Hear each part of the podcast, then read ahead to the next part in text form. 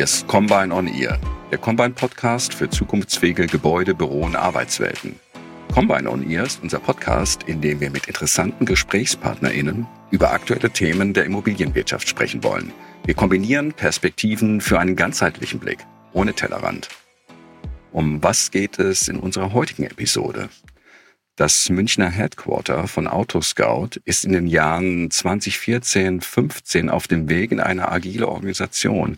Agile Praktiken wie Scrum sollen besser atmen können. Gesucht werden unter anderem nahtlose Kommunikation, eine entsprechende Digitalisierung, die dies auch ermöglicht, Arbeitsräume, die agiles Arbeiten unterstützen, ein neuer Standort.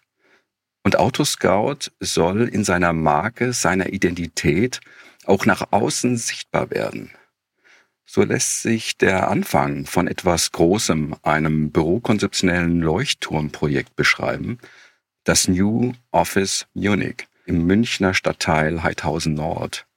Combine wird das Projekt New Office Munich 2016 bis 2018 begleiten. Im Berliner Headquarter von Immobilien Scout 24, heute ImmoScout, geht es 2018 um eine vielleicht vergleichbare Aufgabenstellung. In der wild pulsierenden Metropole Berlin mit den Menschen, die dort leben und wohnen und vielleicht auch deshalb nach Berlin kommen. Es entsteht das New Office Berlin im Smart Building Grand Central Berlin im Hauptbahnhof.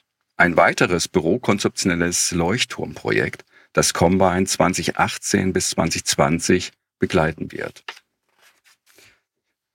In unserer heutigen Episode Work at Scout 24 im Check die Projekte New Office Munich und New Office Berlin wollen wir zunächst beide Projekte skizzieren, ihre Konturen verdeutlichen und dann darüber sprechen, worin die wesentlichen Unterschiede liegen, die zu unterschiedlichen Projektverläufen geführt haben.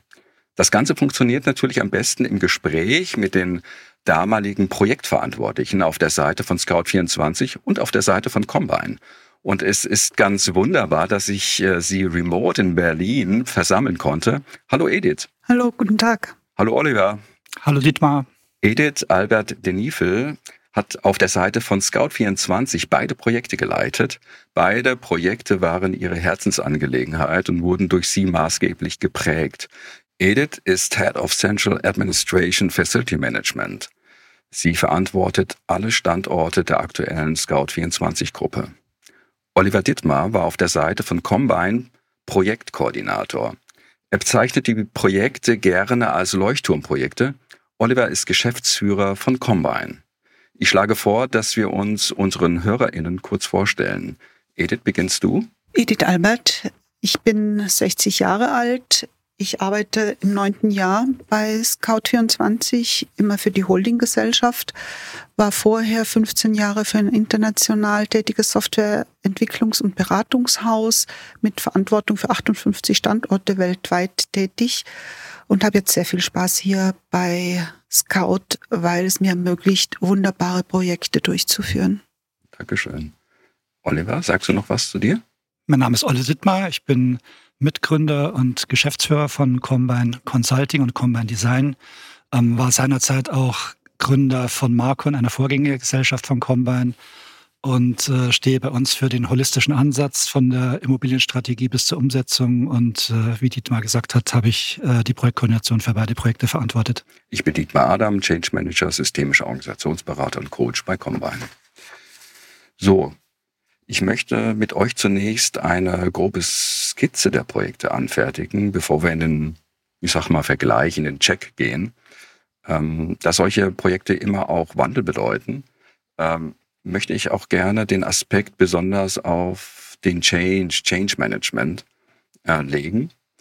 Ähm, und ich würde gerne mit dem New Office Munich starten und euch mal zu einem Gedankenexperiment einladen, nämlich das Projekt in sechs Sätzen mal zu beschreiben.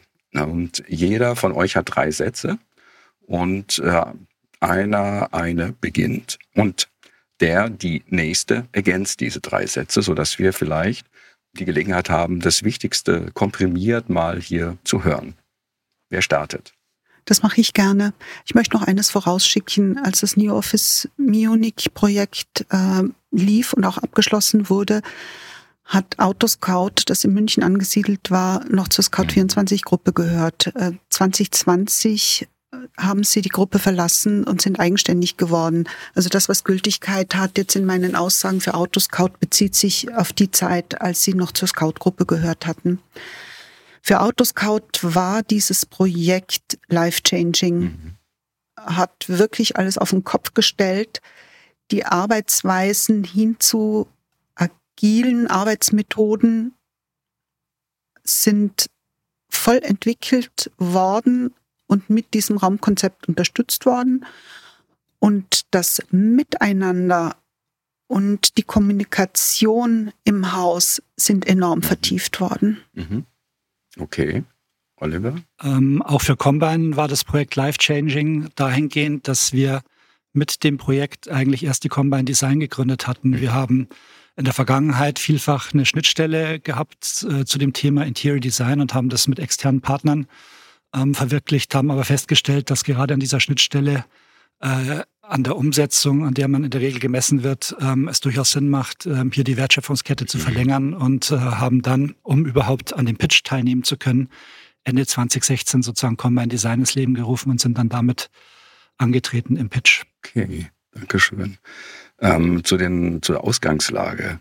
Ähm, wie würdet ihr ähm, beschreiben, ähm, den Prozess, wie es zum New Office Munich gekommen ist? 2014 wurde die Scout-Gruppe, die eine 100%-Tochter der Telekom war, mhm. verkauft.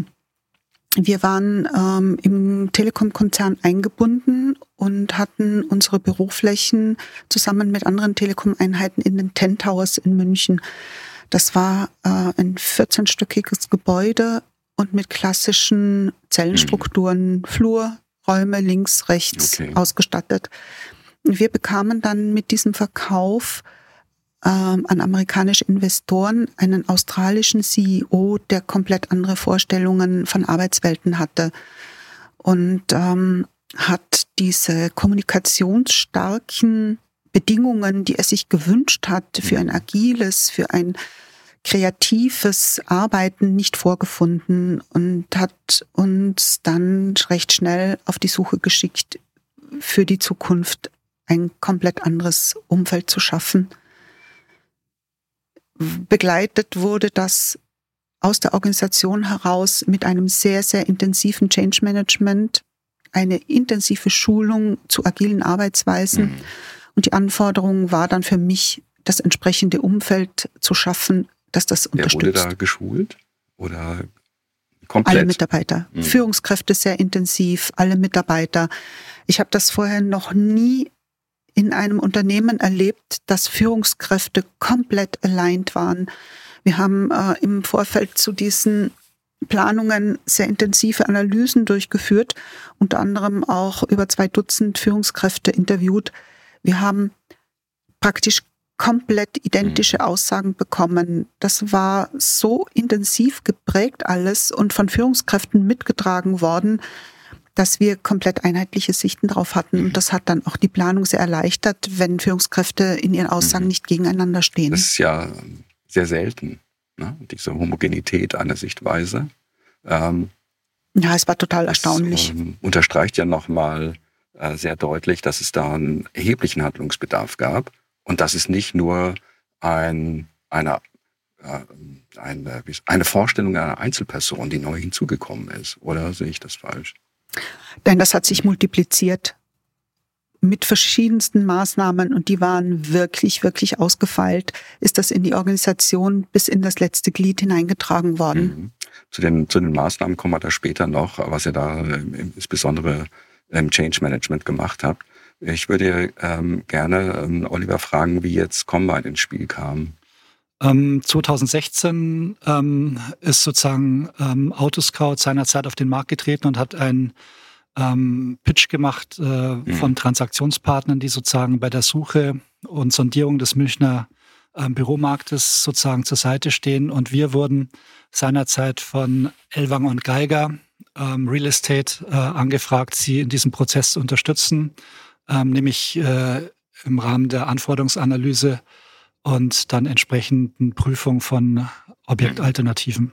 Ähm, wir haben dann sozusagen uns in den Pitch durchgesetzt. Ähm, das war, glaube ich, mehreren Umständen geschuldet. Zum einen, dass wir auch fundierte Erfahrungen seitens der Consulting Entity ähm, zu solchen Prozessen nachweisen konnten und eben mit der neu gegründeten Design Unit auch schon ein, eine Vision aufgezeigt haben, wie wir das ganze Thema angehen würden. Und das hat wohl auch Scout24 damals dann dazu bewogen, uns an der Seite von Elwanger Geiger zu beauftragen. Wir waren dann sozusagen bis zum Mietvertragsabschluss, der ähm, im Februar 2017 erfolgt ist, mit den ganzen Themen der Anforderungsanalyse. Edith hat es ja vorher ähm, beschrieben. Wir haben ähm, viele Dinge bottom-up entwickelt. Das heißt, ähm, im Dialog äh, mhm. mit entsprechenden Fachbereichsvertretern, dem Team, Fachbereichen wie IT, ähm, HR mhm. und dergleichen und haben sozusagen die mehrdimensionalen Anforderungen erhoben und haben dann eben ein Anforderungsprofil ähm, geschärft, das es Elwanger und Geiger erlaubt hat, äh, im Marktscreening geeignete Objektalternativen zu identifizieren. Wie würdest du die Anforderungen oder das äh, das, ich habe den Eindruck gewonnen, ich habe ja auch vor äh, mich mit den Projekten ein bisschen beschäftigt, dass das Ausmaß der Partizipation aus, aus Consulting-Seite aber auch äh, betrachtet, ähm, wirklich äh, einen Unterschied macht zu anderen Projekten. Das ist hier ganz besonders hoch, ähm, ganz, besonderen, äh, ganz besonderes hohes Ausmaß der Partizipation ähm, festzustellen ist. Wie siehst du das? Ähm, ja, die Sicht teile ich, ähm, und zwar in vielerlei Hinsicht. Zum einen ist es so, dass, äh, wie ihr dir auch äh, mitgeteilt habt, es eine klare mhm. Vision gab äh, von Seiten des sogenannten Executive Leadership Teams, also insbesondere von Greg Ellis, dem seinerzeitigen CEO, der aber sozusagen seine Mannschaft auch entsprechend alleint hat. Aber man hat eben jenseits von Führungskräften äh, dann eben auch die Mitarbeiter befragt. Wir haben ähm, sozusagen eine Online-Befragung gemacht, ähm, haben auch ähm, und zwar nicht nur Quantitäten und Qualitäten abgefragt, sondern auch ähm, im Hinblick auf Markenbild, ähm, mhm. Markenerwartung, Markenphilosophie oder Employer Branding auch versucht, ähm, gewisse Assessments vorzunehmen, auch im Hinblick auf, wie muss denn ein äh, Umfeld auch nicht nur funktional, sondern auch gestalterisch konzipiert werden, um sozusagen die heutigen Talente, aber auch theoretisch als Peer Group äh, künftige Talente anzusprechen. Und das haben wir getan. Die Vision von Craig Ellis. Ähm, Edith, kannst du die ein bisschen skizzieren? Und wie wurde die unter die Leute gebracht, sage ich mal? Beziehungsweise ähm, wie kann man sich da den, diesen Commitment-Prozess vorstellen von den Führungskräften? Also meine Aufgabe war, äh, mit folgenden Parametern zu starten. Das erste war, schaffe ein Arbeitsumfeld, das agile Arbeitsmethoden mhm. unterstützt. Äh, das zweite war, gib Scout24 und Autoscout, dessen Headquarter das ja werden sollte, eine Identität, die sich deutlich äh, von dem abgrenzt, was wir im Telekom-Umfeld von uns zeigen konnten. Das dritte war, er hat sich Technik State of the Art gewünscht. Und nicht zuletzt sollte Kommunikation fließend sein. Das war ihm sehr, mhm. sehr wichtig, dass Teams untereinander, Teammitglieder untereinander nach äh, oben beziehungsweise auch nach unten in die andere Richtung nahtlos kommuniziert wird. Dieser ähm, zu Change gehört ja auch, kommen wir mal zum Thema Change. Zu Change gehört ja, äh, oder vertiefen wir das mal jetzt, weil wir dabei sind, gehört ja auch so eine Dringlichkeit oftmals. Also dass so eine dringlich, manchmal ist sie nicht vorhanden und dann ähm, ähm, ist äh, sozusagen eine, ein Prozess zu starten, der mh, hm, das generiert. Und ähm, hier scheint es nicht der Fall gewesen zu sein, weil die Führungskräfte ja die Dinge auch ähnlich gesehen haben. Das ist ja eingeschlagen wie eine Bombe, genau. Der trifft den Nagel auf den Kopf. Ja, aber trotzdem, äh, wir haben eine sehr genaue Ist-Analyse gemacht. Wir sind damit gestartet, über drei Wochen hin täglich, stündlich jeden Arbeitsplatz, jeden Meetingraum, überhaupt jede Fläche zu betrachten. Ist da jemand? Ist da nur gerade zufällig im Moment niemand. Ähm, ist der Raum überhaupt nicht besetzt? Mit wie vielen Leuten ist er besetzt? Was tun die, wenn die da drinnen sind? Welche Arbeitsmittel nutzen sie? Also wir haben danach ganz genau gewusst, wie Auslastung unserer Räume ist und wie viele Personen sich darin aufhalten, so dass wir sachliche mhm. Zahlen, Fakten hatten. Wir haben eine Design Survey gemacht. Äh, wir haben unseren Mitarbeitern verschiedene Formen, Farben, Strukturen vorgestellt und sie konnten abstimmen. Da haben sich sehr, sehr mhm. viele daran beteiligt was sie schön finden und was sie gut finden, so dass wir da auch Aussagen hatten und nicht zuletzt diese Interviews, die ich vorhin schon erwähnt hatte, so dass wir eine ganz genaue Ausgangslage beschrieben hatten. Und wir hatten äh, vor Augen, äh, was wir erreichen wollen. Und der Weg von einem zum anderen, der musste gestaltet werden, damit man mit diesen neuen Möglichkeiten möglichst einfach, möglichst schnell gut mhm. zurechtkommt und weiß, wie man sich zunutze machen kann, so dass das Arbeiten tatsächlich erleichtert mhm. wird. Und so sind wir dann vorangeschritten. Ich habe das Change Management äh, selbst übernommen, einfach aus Erfahrung äh, durch andere Projekte, wo jemand, der nicht so tief in den Themen drinnen war, das versucht hat und das dann nicht so gelungen war. Ich habe das sehr, sehr, sehr intensiv betrieben praktisch Monat für Monat aufgebaut, immer neue Informationen dazu, ähm, Infopoints, wo mhm. ich Teams durchgeführt habe. Äh, alle Teams sind auf der mhm. Baustelle äh, zu einer Besichtigung eingeladen gewesen. Wir haben in Townhalls und in All Hands immer wieder hübsche zusätzliche Informationen mhm. gebracht. Zum einen, was sie erwartet, was es Schönes Neues gibt, welche Funktionen wie genutzt werden können. Dazwischen immer wieder Erzieherisches, das dürft ihr da, mhm. das dürft ihr nicht. Äh, wie ist das am mhm. besten zu nutzen? Was ist nicht angebracht? Sodass wirklich alles sehr gut vorbereitet waren. Ich kann sagen, dass zehn Minuten nach dem äh, Einführen der Teams in ihre Homezone alle arbeitsfähig waren und dass innerhalb von zwei Stunden die ersten Agile Boards komplett bespielt waren. Und das finde ich ja. eigentlich einen grandiosen Erfolg. Ähm, die, diese erzieherischen Maßnahmen, das, ähm, die, die, also die Spielregeln, wie nutze ich die Raummodule, die Fläche richtig im Sinne des agilen Arbeitens, ähm, wie sind die äh, erarbeitet worden? Diese Regeln, war das auch partizipativ oder das war sehr gemeinschaftlich. Wir haben ein Instrument entwickelt, das ich vorher nicht erwähnt hatte. Das waren die Leuchtenberg Scouts. Leuchtenberg deswegen, weil unser Gebäude dort ja. steht. Und wir haben aus allen Teams sehr kommunikative, beliebte, aufgeschlossene, positive Kolleginnen und Kollegen rekrutiert die wir sehr intensiv mhm. informiert haben. Die haben äh, zum einen Informationen in die Teams reingetragen, für die, die es noch nicht gelesen hatten, nicht bei den Meetings dabei waren und so weiter. Und die umgekehrt auch aus den Teams Themen zu uns getragen haben, Dinge, die sich jemand uns gegenüber vielleicht nicht ähm, getraut hat zu, zu besprechen. Und wir haben sofort sehr zeitnah erfahren, welche Ängste, Befürchtungen, auch Erwartungen äh, in den Teams vorhanden sind und konnten unmittelbar mhm. darauf reagieren. Also wir haben keine Bedenken oder Ängste auch nur ein paar Tage liegen lassen, sondern wir haben sofort mhm. darauf reagiert, dass alle beruhigt sind. Es gab natürlich große Vorbehalte mhm. gegen Open Space Flächen und ähnliches. Wir haben gezeigt, wie wir das lösen, wie das gedacht ist, wie sie da aufgenommen wird, wie sie sich da zu Hause fühlen können und konnten das weitgehend ausräumen. Der war ja für die, für die, für die ähm, Mitarbeitenden eigentlich ein großer, ne? weil sie ja aus Zellenbüros kommen auf einmal. Äh, mhm. genau, also es gab schon viele Brüche. Ähm, Nochmal zum, äh, zu den Regeln. Und diese Leuchtenberg Scouts, die haben wir zu verschiedenen Workshops eingeladen, wo wir mhm. besprochen haben, so und so sind die Gegebenheiten, so und so kann es möglich sein, diese verschiedenen Varianten gibt es. Wie sollen mhm. wir damit umgehen? Was findet ihr den richtigen Ansatz? Oh, egal, ob das das Thema Rauchen ist, ähm, äh, Cafeteria-Benutzung, Catering, tausend verschiedene Sachen, ähm, die zu regeln sind, die in einer Hausordnung festzuhalten sind, die in einem ähm, Office Guide festgehalten werden, so dass jeder, der auch später dazu kommt, äh, die gleichen Regeln vorfindet und sich damit vertraut machen kann. Und die haben hier sehr, sehr hm. stark unterstützt. Das, äh, bei Combine arbeiten wir ja ähm, so ein Klassiker ist mit Change Agents oder Botschaftern zu arbeiten.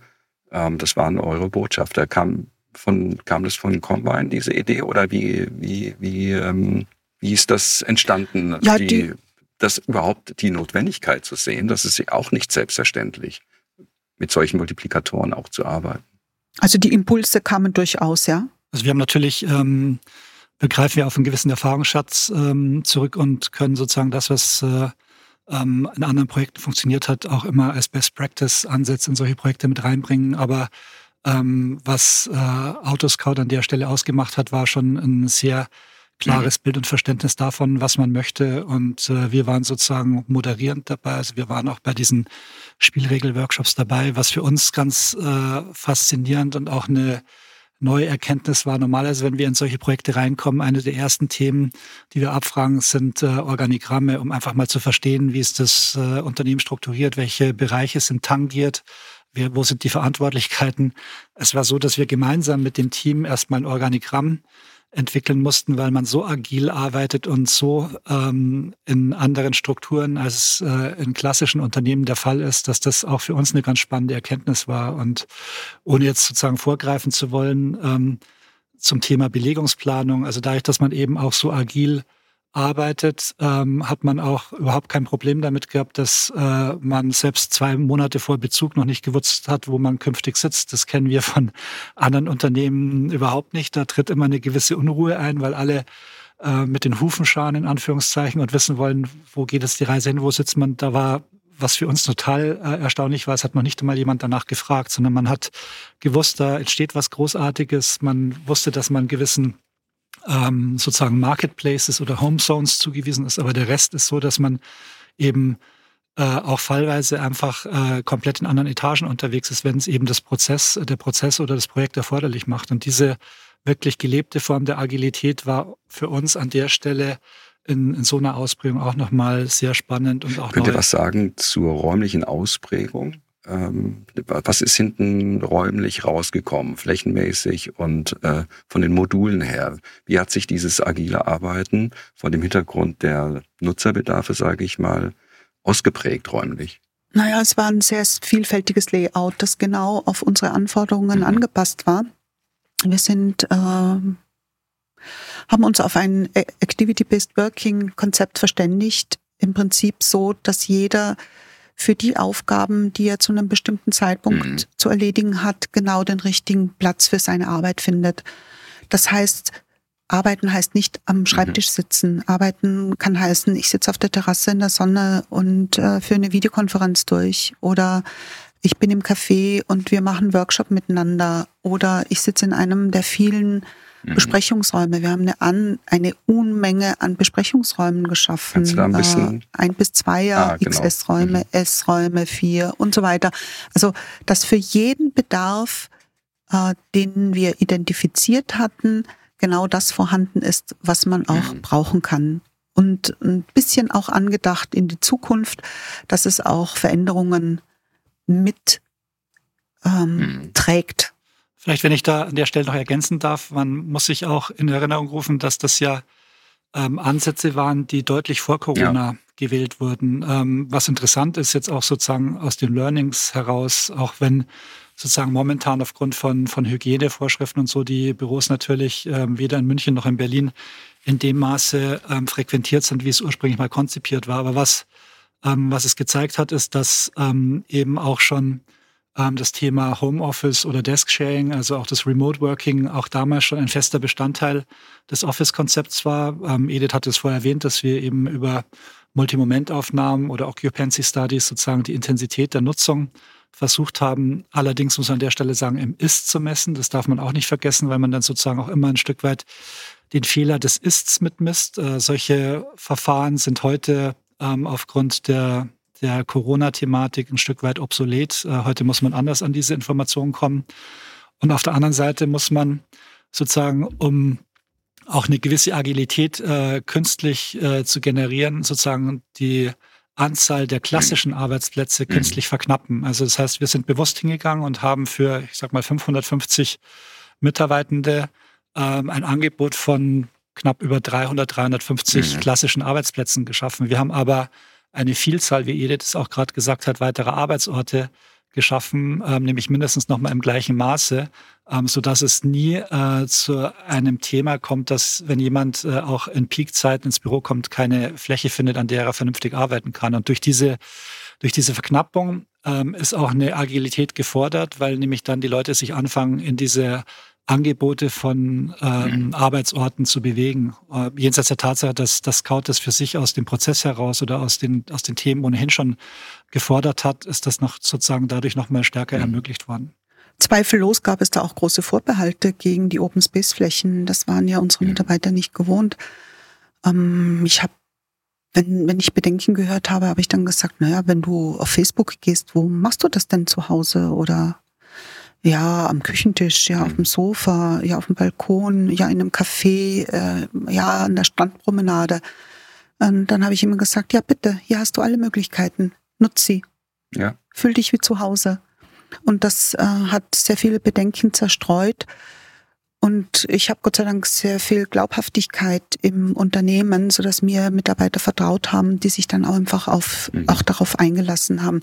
Aus der Design Survey, wenn man das kurz und knapp sagen will, ähm, war das Ergebnis cool und mhm. cozy. Und das haben wir auch hinbekommen. Wir haben sehr viel mit Vorhängen gearbeitet. Wir haben diese Angst von äh, Menschen mit bloßem Rücken irgendwo zu sitzen und verletzbar zu sein, ähm, gelöst, indem wir jeder Tischgruppe transparente und ähm, opake mhm. Vorhänge mitgegeben haben, so dass sich jeder abschirmen konnte, mhm. wenn er wollte und ähnliche Dinge. Also das hat schon sehr viel geholfen. Es sieht sehr mhm. wohnlich und warm aus. Sie gehen da rein und, und es ist total wohnlich. Sie fühlen sich sofort komfortabel, mhm. angenehm. Super. Ja.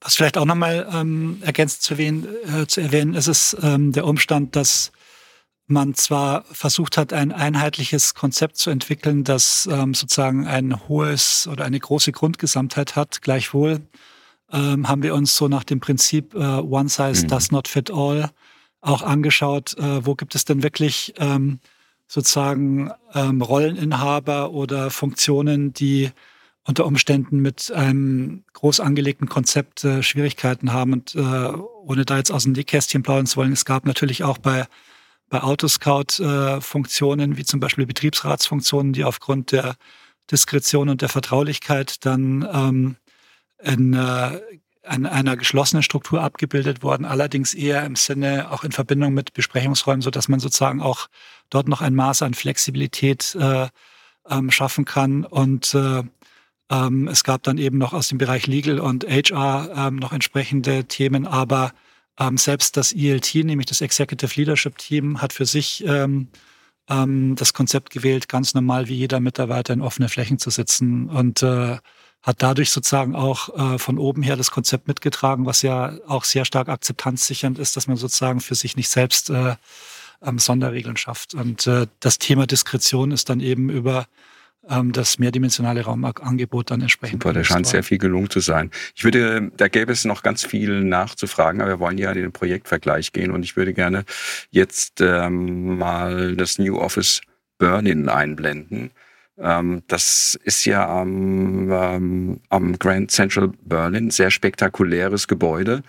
Ähm, und äh, könntet ihr das Projekt äh, mal kurz beschreiben? Wie war da die Ausgangslage und was waren da die, die zentralen ähm, Inhalte, ähm, die, die es ähm, hervorzuheben äh, gibt? Und äh, dann gehen wir mal in den Vergleich nach dieser, nach dieser Beschreibung, dass wir erstmal einen Einblick bekommen, einen Eindruck bekommen von diesem wirklich sehr spektakulären Projekt dort.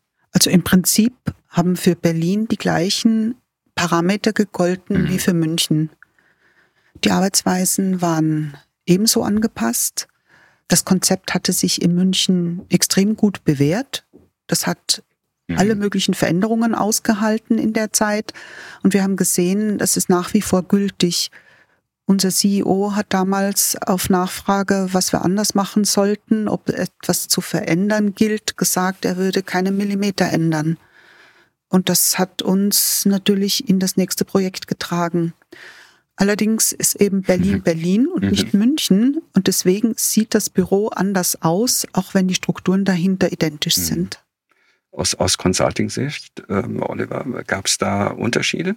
Ja, also die, die, also vielleicht nochmal beginnend bei der, bei der Parallelität. Also es war, es gab mhm. die gleichen Kernbotschaften, nämlich äh, die Kernthemen mhm. Employees, äh, Brand und Workplace. Heißt, es hat, äh, gab immer den Leitsatz Make Employees Happy uh, Everything I Require is Next to Me und Strengthen Our Brand. Mhm. Das waren sozusagen die Leitgedanken.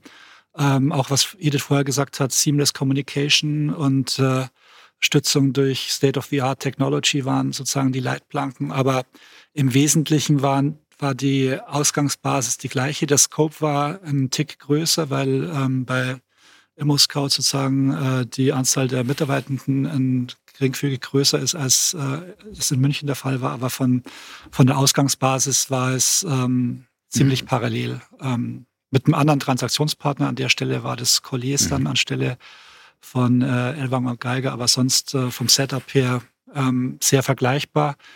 Mit vielleicht noch der komfortablen Situation, wie es Edith gerade gesagt hat, dass man eben schon auf Learnings ähm, zurückgreifen konnte von München ähm, sowohl was den Prozess äh, und die Umsetzung anbelangt, als auch schon die ersten, mhm. sozusagen das erste Feedback aus der, aus der User mhm. Experience heraus.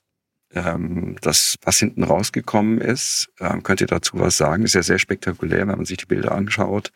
Ähm Gerade so vielleicht auch im Kontrast äh, zu München. Ähm, Berlin ist äh, halt Berlin, das ist Berlin. Und äh, zu den spezifischen Unterschieden aus Change-Sicht kommen wir dann im, im, nächsten Blog sozusagen, im nächsten Fragenblock. Aber ähm, mich interessiert äh, die Beschreibung, die Beschreibung ähm, der Flächen und Räume dort ähm, und durchaus kon kontrastierend zu München, was ihr zu München gesagt habt. Lässt sich da was besonders hervorheben? Wir sind in Designplanung gegangen ähm, mit den Aussagen von Berliner Kollegen, wir wollen es nicht so brav mhm. haben wie in München. Und äh, daran haben wir uns in etwa gehalten.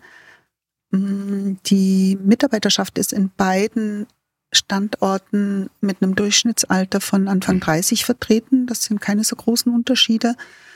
Aber München hat doch tatsächlich eine andere Prägung ähm, was äh, geordnet sein, was äh, Zuverlässigkeit, ähm, Beständigkeit, Ernsthaftigkeit angeht. Der, die Berliner Kolleginnen und Kollegen, das ist eine ganz andere Welt. Wir haben hier äh, Kollegen und Kolleginnen aus 51 Nationen der Welt. Das ist ein ganz quirliger, aufgeschlossener, unruhiger Haufen, um das mal so despektierlich zu sagen.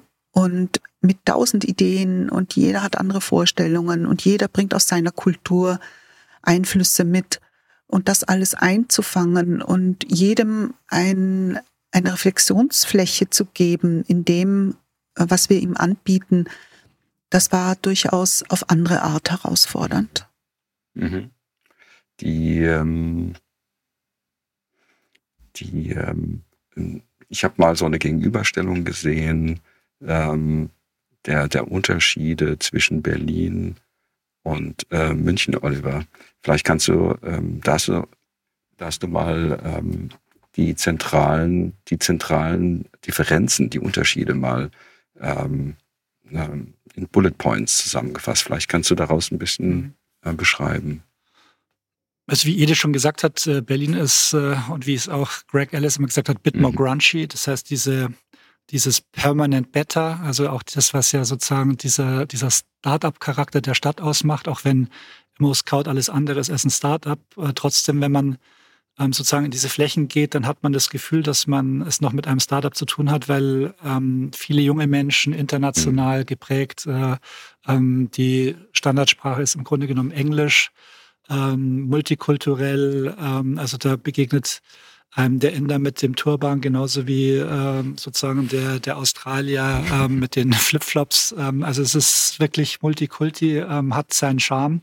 Aber eben dieses, ähm, dieses Startup-Feeling ist für äh, Berlin nicht außergewöhnlich. Und man hat eben bewusst versucht, ähm, sich eben nicht äh, dem Mainstream zu unterwerfen und das jetzt auch so Startup-mäßig zu machen, wie es viele andere machen, sondern man wollte da ein klares Statement und auch eine Differenzierung auch von der, von der User Experience her. Und deshalb haben wir gesagt, wir bauen jetzt nicht irgendwas, was man bei WeWork oder Mindspace äh, vorfindet, nur in mhm. anderem Look and Feel, sondern haben gesagt, es muss schon einen Schritt weitergehen. Und das war sozusagen der Ansatz. Man wirbt am Ende des Tages äh, gemeinsam mit den Startups um die gleiche, äh, ähm, um den gleichen Typus Mensch oder Mitarbeiter, Mitarbeiterin.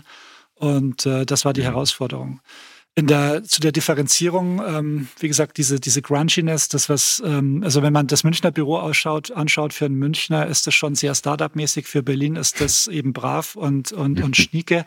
Ähm, das galt es eben sozusagen nochmal herauszuarbeiten, diese, ähm, diese Dynamik der Stadt, die pulsierende Stadt in Verbindung mit diesem prominenten mhm. Ort. Ähm, wir haben ähm, ein Vermieter, der sehr auf das Thema Smart Building Wert gelegt hat. Das heißt, man hat auch versucht, um die Marke Immo-Scout oder Immobilie auch ähm, sozusagen ein Erlebnis zu schaffen, dass man sich bewusst ist, dass man hier in einem anderen Segment unterwegs ist, auch als äh, führender äh, digitaler Marktplatz im Bereich Immobilien eben auch versucht, ähm, solche Dinge auch erlebbar zu machen im Gebäude. Und wir haben natürlich auf Learnings aufsetzen können, die wir dann versucht haben, in Berlin anders zu machen. Als Beispiel war es so, dass wir in München ähm, die Teeküchen auf den dezentralen äh, Etagen ähm, wirklich sehr, sehr schön auch konzipiert haben, was dann dazu geführt hat, und das ist natürlich auch ein Stück weit Kuration, dass die Leute sehr eher dezentral verweilt sind, anstelle die zentralen Flächen zu frequentieren und zu nutzen. Und das haben wir dann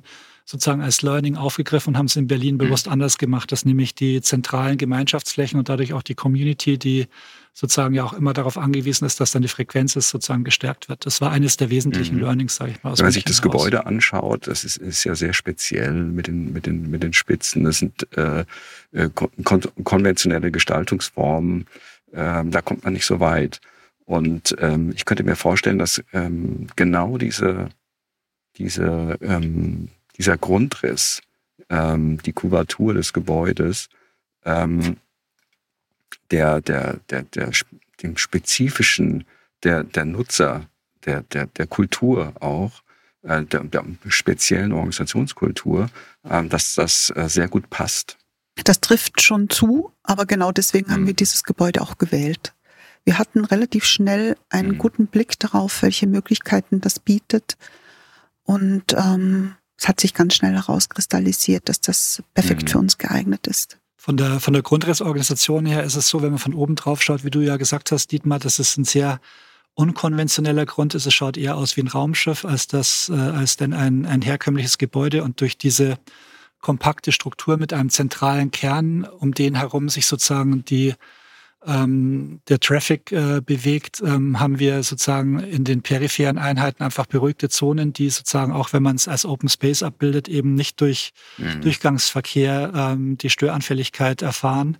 Und äh, trotzdem hat man kurze Wege der Einheiten zueinander. Also das war genau das, was sozusagen auch die Form des Arbeitens äh, ähm, im Grundriss äh, abgebildet hat. Es war ein Stück weit Glück, sozusagen ein Gebäude mit so mhm. einem Grundriss zu finden. Aber im Fremdvergleich war das das, was wir dann auch für uns identifiziert haben, dass das funktional ähm, mhm. Sinn macht. Vom Change Management her betrachtet, ähm, wo lagen da die besonderen Unterschiede aufgrund der Besonderheiten, äh, der kulturellen Besonderheiten, der auch baulichen Besonderheiten vielleicht? Ähm, musste Kommunikation dort anders aufgesetzt werden, andere Formate? Gab es da unterschiedliche Ausprägungen?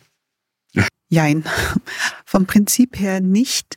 Allerdings hat uns Covid vor enorme mhm. Herausforderungen gestellt. Ich habe einen Umzug von 800 Leuten ohne einen von unseren Mitarbeitern dabei bewältigt. Und das alles so vorzubereiten, mhm. das war schon eine Herausforderung.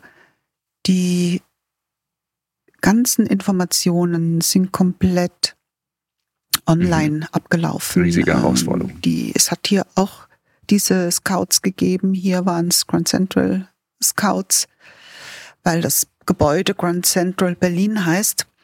Äh, das Instrument haben wir auch genützt, aber eben fast nur mhm. über Online-Meetings. Es ist schon befremdlich, wenn man alleine vor einem Monitor sitzt, in die Kamera reinspricht, ähm, theoretisch bis 800 Leute mit einbindet und ganz alleine. Englisch referiert, damit das jeder versteht. Und man kann aber auch nicht die Schwingungen mhm. aufnehmen, die man bei einer großen Zuhörerschaft, bei einer Townhall oder so hat. Man hört kein Aufatmen oder Zischen oder Innehalten oder Getuschel, wo man merkt, mhm. so wird das aufgenommen. Da, bei dem Thema muss ich nachsteuern. Ähm, das ist verstanden worden. Da ist Unverständnis da. Das entfällt da alles. Und man muss einfach ganz viel bedenken, ob man alles abgedeckt hat, ob die Informationen richtig rübergekommen sind ob man die richtige Wortwahl getroffen hat, ob man äh, diese manchmal quirlige Unaufmerksamkeit, mhm. ob man die durchbrechen konnte, dass das wirklich beim Zuhörer so ankommt, dass es auch nachher noch weiß. Und wir sind ja jetzt in einem kompletten Lockdown äh, gestartet, Ende November, Anfang Dezember. Es, bis jetzt äh, ist es so, dass ein kleiner Anteil von Mitarbeitern überhaupt noch nicht im Gebäude war weil sie ausschließlich im Homeoffice mhm. arbeiten, aus unterschiedlichen Gründen. Und äh, ein Change Management, das ein Jahr vorher stattgefunden hat, da wird so viel mhm. vergessen. Wir sind jetzt fast mit einzelnen Menschen unterwegs, die wir neu einführen. Also es ist schon eine Herausforderung, ja. diese Dinge, die wir im Laufe eines Jahres in 2020 vermittelt haben, jetzt wieder in Erinnerung zu rufen, ohne ständig erzieherisch oder verbietend zugange mhm. zu sein, weil man es ihnen ja nicht verübeln kann, dass es nicht mehr präsent ist. Und wir backen jetzt sozusagen eine zweite mhm. Change Management Runde. Also der Knackpunkt beim Remote-Arbeiten ist ja, das, äh, wie, wie, du es auch beschrieben hast, ähm, das Richtige in Kontakt kommen. Man kommt nicht so richtig in Kontakt. Das ist ein bisschen was von Blindflug. Und auch bei, bei Workshops ist das schon so.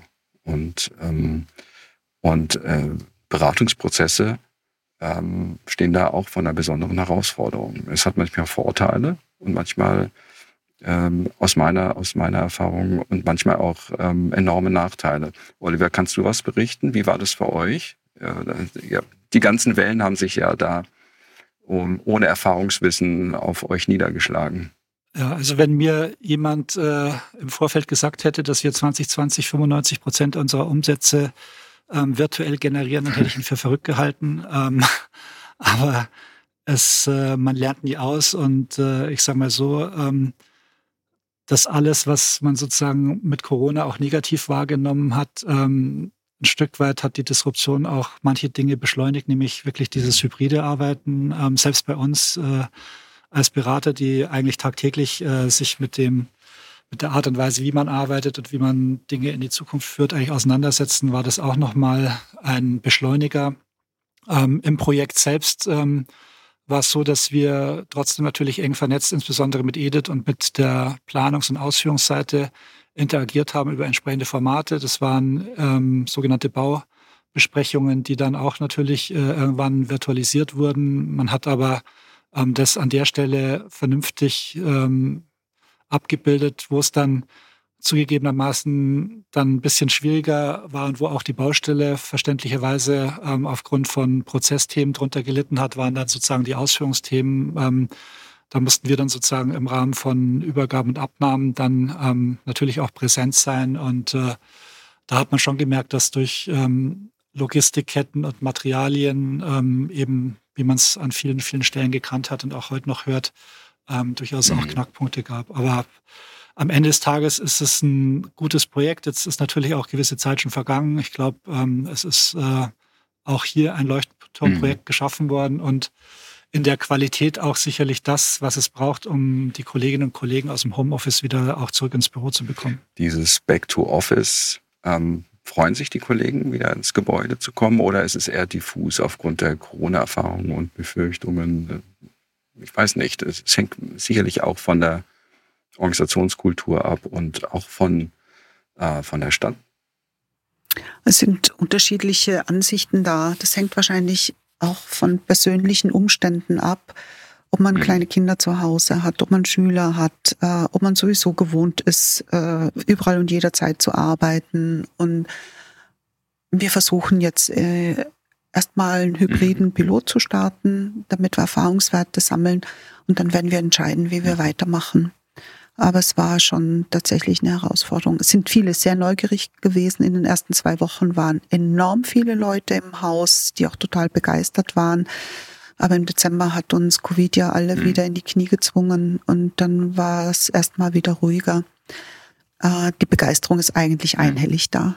Ich glaube, wir haben tatsächlich etwas ganz Besonderes hier geschaffen, das auch in, in, in einem sehr innovativen Umfeld und bei anderen jungen Firmen mhm. außergewöhnlich dasteht. Mhm. Ich habe auf LinkedIn äh, auch gelesen, ähm, dass sich Mitarbeitende bedanken für das tolle Gebäude, dass sie sich freuen, auf, auf ja. dass sie sich darauf freuen. Ähm, ja. Das ist schon bemerkenswert. Da, da ist auch etwas gelungen. Ich möchte noch abschließend die Frage stellen, was ist denn in München jetzt? Inwiefern hat das räumliche Angebot, das Bürokonzept und das Bespielen des Bürokonzeptes die Arbeit und auch Führung verändert? Hat sich da was nachhaltig getan durch das andere Arbeiten in anderen Räumen, die bestimmte Prozesse besonders unterstützen? Ja, durchaus. Und ich kann nur sagen, was mir Führungskräfte, die später dazugekommen sind und die bisher in herkömmlichen konservativen Strukturen gearbeitet haben, berichtet haben, dass sie erstmal fast geschockt waren, mhm. in Open Space arbeiten zu müssen, gerade wenn äh, es Executive Leadership Team war. Und dann nach wenigen Wochen gesagt haben, äh, ich hätte nie gedacht, dass mhm. das so toll ist wenn ich da reinkomme, dann kann man morgens gleich einen Witz machen. Man äh, wünscht sich guten Morgen, der äh, Tag startet gut. Das sind ganz neue Erfahrungen und ich finde mhm. das sehr gut. Und das bestärkt mich eigentlich auch in dem, was ich tue, dass das schon für uns bei Scout der absolut richtige Weg war, das so durchzuführen und weiterzuführen. Es erfordert ein ständiges Change Management. Ähm, gerade in Firmen wie unserer, in, digitalen Plattformen, wir haben äh, sehr viel Mitarbeiterfluktuation und man muss die Leute, die neu dazukommen, auch wieder mhm. bilden zur Nutzung dieser Arbeitsweisen. Und da darf man nicht nachlässig werden, sonst verändert sich die, die, die Kultur der Arbeit sehr schnell wieder. Äh, aber ich denke, dass das ganz gut gelingt und eigentlich ist jeder mhm. begeistert, der kommt. Und vielleicht auch gerade nochmal dazu ergänzen, ähm, das, was Edith beschrieben hat, nämlich ähm, der Austausch und der Wissenstransfer, der sozusagen ähm, ja gerade zwischen ähm, etablierten Mitarbeitern und neuen ähm, passieren muss, ähm, der passiert eben nicht durch Wände. Das heißt, äh, entsprechendes Arbeitsumfeld kann auch dazu beitragen, dass Wissenstransfer sozusagen auf informeller Ebene stattfindet und äh, weil eben Wissen nicht durch Wände diffundieren kann. Und das ist das, was ähm, ja teilweise auch schon in Skandinavien man mhm. äh, im Bereich der, der Education schon, schon vorlebt. Da gibt es Schulen und Universitäten, die in offenen Raumstrukturen ähm, sozusagen ihren, ihren Zöglingen mhm. äh, Wissen vermitteln und äh, das ist, glaube ich, auch ein Stück mhm. weit wegweisend. Oliver, du hattest eingangs erwähnt, dass das New Office Munich es war ja der Auftakt ja. von äh, Combine Design. Das war ja auch eine Art von Life Change. Die Organisationseinheit oder das Bild dieser Organisationseinheit hat sich ja bestätigt dadurch oder vernachhaltigt. Abs absolut. Ich meine, das, was wir in der Vergangenheit auch ohne so eine Einheit äh, in-house gehabt zu haben, immer gemerkt haben, ist, dass Workplace und äh, Design so eng miteinander verwoben ist, dass man das eigentlich nicht trennen kann. Und äh, ähm, weil eben Funktionalität, mhm. Gestaltung mhm. und äh, Kuration sozusagen ein ganzheitliches Nutzererlebnis generieren, wollten wir ähm, sozusagen nicht an einer Stelle einen Blind Spot haben. Und das war auch in der Rückbetrachtung der absolut richtige Schritt. Und ich sage mal so, wenn wir nicht die Consulting Entity gehabt hätten, sondern das als Startup äh, ins Leben gerufen hätten, hätten wir einen mhm. deutlich schweren Start gehabt. Aber das Cross-Selling durch den holistischen Ansatz und das Konzept ähm, hat gut funktioniert und funktioniert äh, nach mhm. wie vor noch gut. Und äh, also wir agieren auch in den Projekten als ein Team. Ich glaube, die Edith wird das bestätigen. Man merkt ja nicht, ob jetzt jemand von der Design oder von der Consulting ist, sondern wir agieren als ein Team. Wir äh, vernetzen uns mit unseren Kunden und äh, das, glaube ich, macht auch ähm, den Erfolg und den Spaß an der Arbeit aus. Mhm. Demzufolge haben wir auch schon drei gemeinsame Projekte miteinander geschaffen. Äh, Hamburg war ja, nämlich auch noch okay. dazwischen für bis zu 500 Leuten. Und ich glaube, wir haben jetzt vier Jahre lang fast täglich miteinander telefoniert oder zu tun gehabt. Wir haben schon Entzugserscheinungen. oh, dagegen muss was getan werden. genau. Ja, es hört sich ähm, wirklich ähm, beeindruckend an.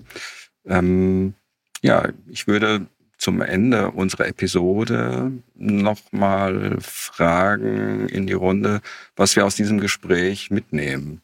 Und würde euch bitten, jeweils mal zwei Gedanken uns mitzuteilen. Was fällt euch da ein? Was nehmt ihr mit aus dem Gespräch?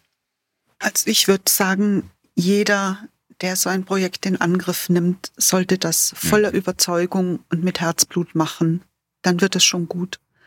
Und das Zweite, Change Management, Change Management, Change Management.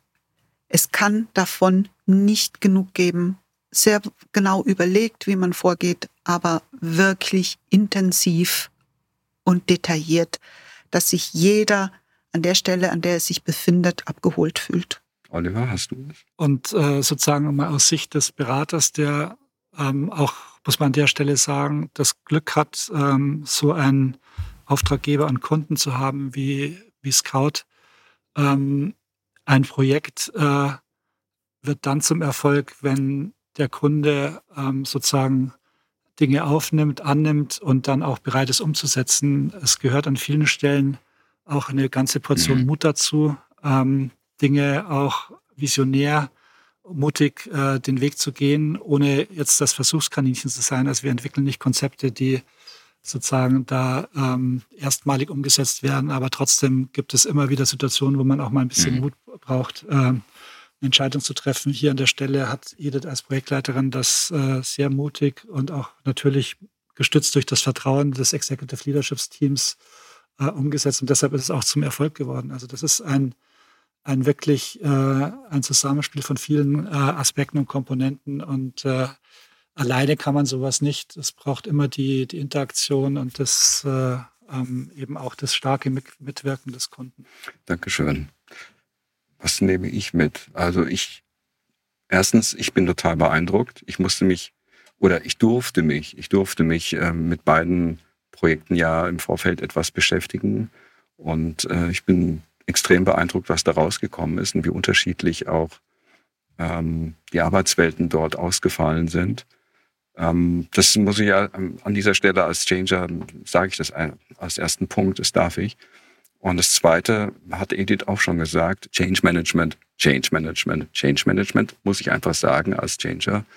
Ohne eine systematische Begleitung funktioniert es suboptimal, auch wenn sehr viele Rahmenbedingungen herausragend sind. Und äh, gerade jetzt auch im Back-to-Office-Prozess wird sich das auch wieder zeigen müssen. Und ähm, ja, wie vergänglich, wie vergänglich viele Sachen auch sind. Und da muss man halt immer nachlegen und ähm, offen sein und die Dinge wahrnehmen und äh, entsprechende Formate dann schalten. Und äh, das zeigt diese Relevanz und diese beiden Beispiele ähm, leben vor, wie exzellent ähm, das gelingen kann.